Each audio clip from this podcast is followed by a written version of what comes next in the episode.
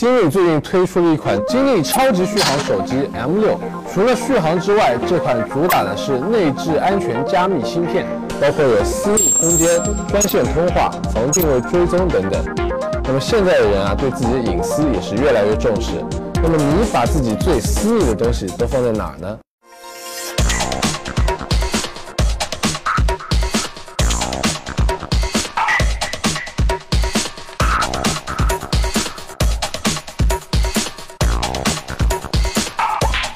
丁秀文是一家传媒公司的经理，他日常工作中最重要的部分就是各种策划文件和客户资料。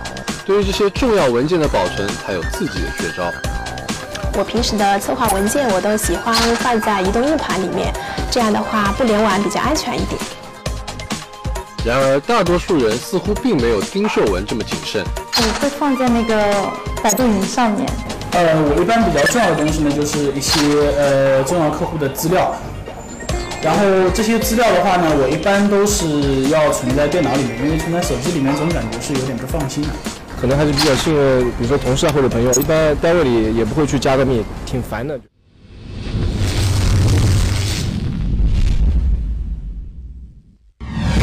你要首先你要有这个意识到，你在用手机的时候，它所有的这个数据全部是通过连到你这个这个。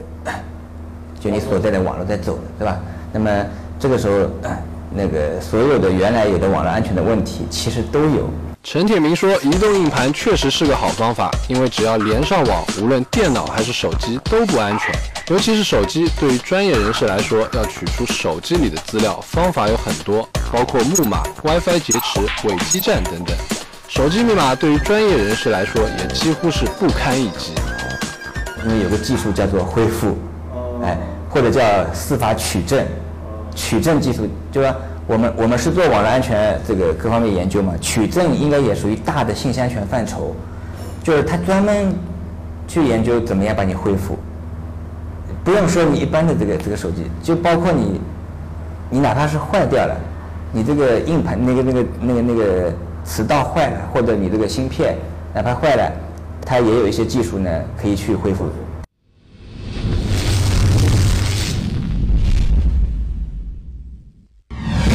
据陈教授说啊，这个手机在专业人士的眼里啊，几乎就是透明的，有许多安全漏洞。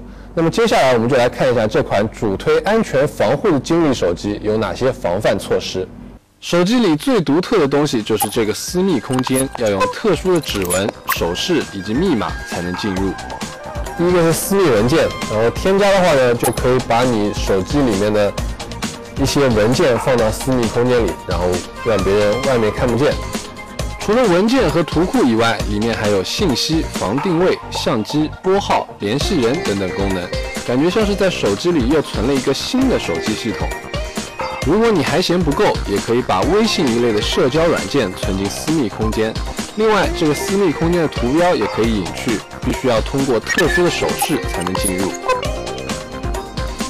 这个手机呢，还有一个功能是专线通话，据说用了这个啊来通话就可以防止被窃听。那我们来试一下，专线通话必须是两台金立 M6 同时开通，使用时可能会消耗流量，通话内容呢则会完全被加密。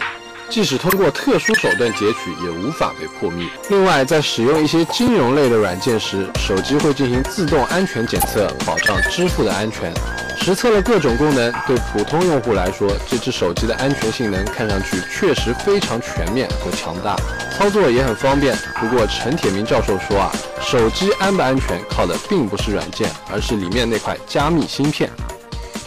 金立手机，呃，或者像别的一些加密芯片。如果这个芯片它是全加密的话，什么意思呢？它对你这个里面所有的数据部分全部去做密文加密，而且它用双重的两道门，第一道门刚才说的。